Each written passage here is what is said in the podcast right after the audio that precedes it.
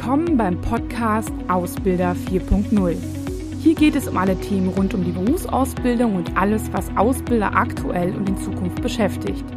Ich bin Claudia Schmitz und freue mich, dass du dabei bist.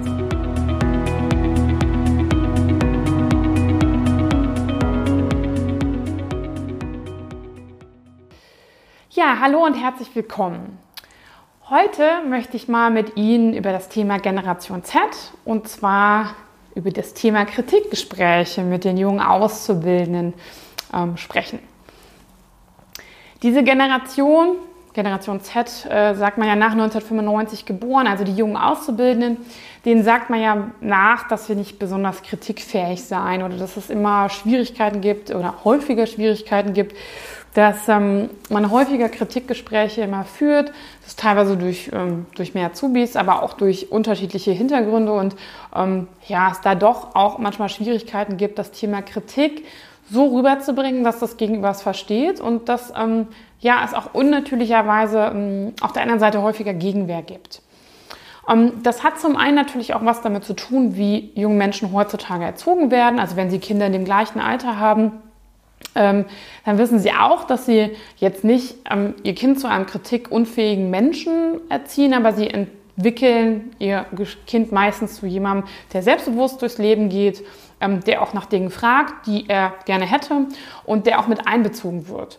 Und das führt dazu, dass sie halt auch im Berufsleben dieses Verhalten an den Tag legen und auch danach fragen, ähm, warum Dinge so sind, ähm, auch vielleicht ähm, es gewohnt sind, mal Dinge auszutesten, entweder weil sie es zu Hause nicht gewohnt sind oder weil sie halt auch ähm, naja, einfach ähm, ja, mal mit ihnen sich messen wollen, auch mal gucken wollen, was dahinter steckt und ob sie wirklich auch so da stehen. Es ist ja auch teilweise ein Alter, wo die noch in so einem gewissen Reifeprozess sind und ja, da ähm, ja, entwickeln sie sich einfach in dem einen oder anderen Punkt.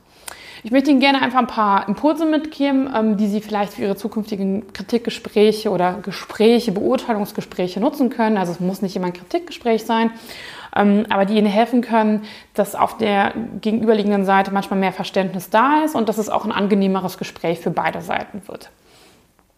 Das erste Thema ist, das habe ich auch schon so angeschnitten, dass ähm, das Gespräch ganz häufig auch ähm, mal auf einer Grundlage, gerade wenn man sich nicht bis jetzt so gut kennt, also zu Beginn der Ausbildung oder vielleicht auch wenn man sich noch nicht, nicht immer so gut versteht, dass es auch so ein bisschen ähm, ja, ein, ein Verhandlungsgespräch äh, mit verschiedenen Argumenten ähm, ja, ist.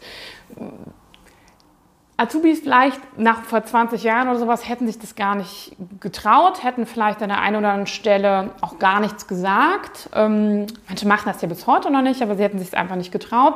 Und ähm, durch das selbstbewusste Auftreten ist es einfach so, dass sie halt einfach ja, das Gefühl haben, dass sie auch ähm, ja, nicht dem Gegenüber alles immer glauben müssen und dass sie es auch in Frage stellen können.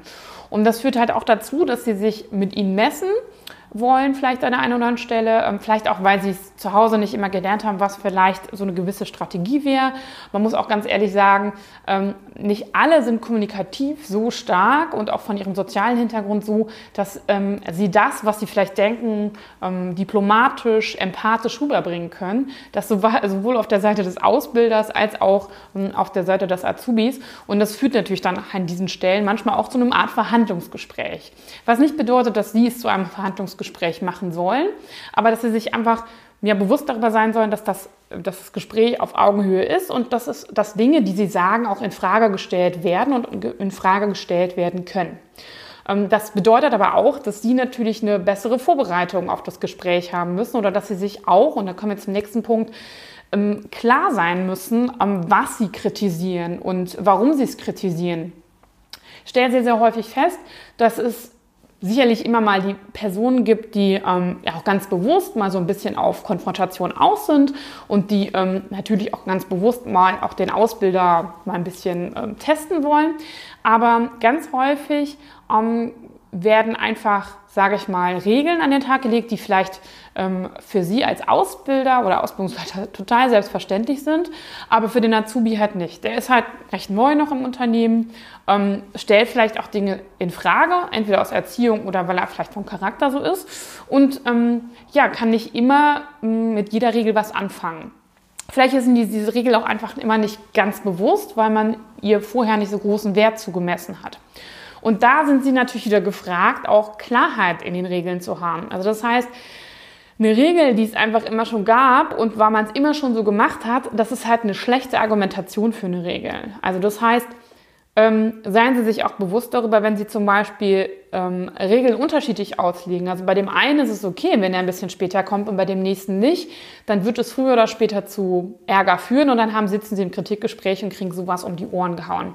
Und das liegt einfach daran, dass Sie nicht klar in den Regeln sind und das nicht für alle ähm, gleich halten. Das heißt, das wird sehr, sehr schnell auch in Frage gestellt und man würde sagen, ja gut, der, für den hat das aber gegalten und ähm, für mich halt irgendwie nicht. Und ähm, das ist natürlich, ähm, also da der große Appell an Sie, mh, Ihnen bewusst, sich wirklich bewusst zu sein, warum machen wir das?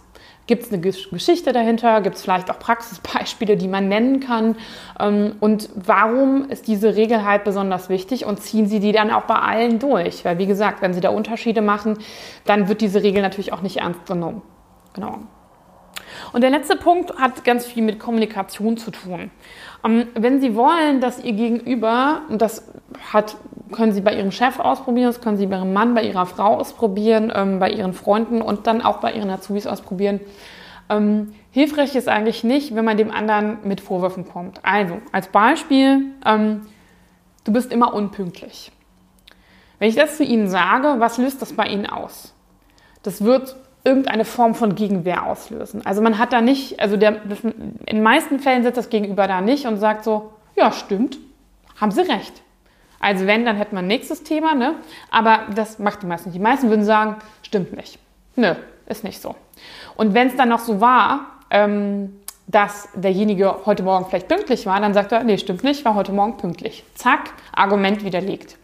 Das heißt, überlegen Sie sich da ein bisschen genauer zu werden ich gebe Ihnen also den Tipp mit etwas mehr Richtung Beobachtung, also beobachtbare Wahrnehmungen, sage ich mal so, mm, zu gehen. Also beispielsweise zu sagen, du warst heute um 7.07 Uhr erst da und Arbeitsbeginn ist um 7, weil wir dann Schichtdienst haben oder weil wir dann was besprechen oder weil ich dann da bin oder was auch immer.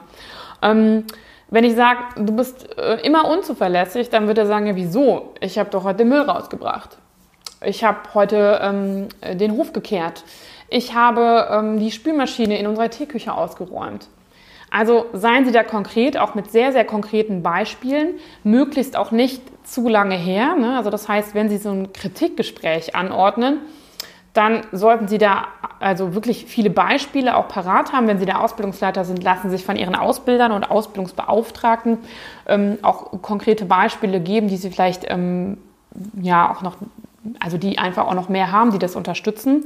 Und im besten Fall ist es sogar so, dass sie das in der Situation machen oder vielleicht sogar ähm, kurz danach. Ne? Also nicht immer geht es. Manchmal, wenn jemand einmal zu spät kommt, spricht man denjenigen vielleicht nicht immer darauf an. Aber da wäre es auch schon hilfreich, einfach mal einen kleinen Hinweis zu geben, weil sich das häufig dann aufstaut. Ein Kritikgespräch ist meistens dann da, weil beide Seiten sich schon längere Zeit missverstanden haben und weil Regeln nicht klar waren, weil vielleicht auch ähm, das Verhältnis miteinander nicht klar war. Und wenn Sie mit jemandem auf Augenhöhe dann im Gespräch begegnen und ihm klar sagen, hey, du, ne, 7.07 Uhr, 7, die, das, das ist ein Fakt, der liegt auf der Hand, was war los?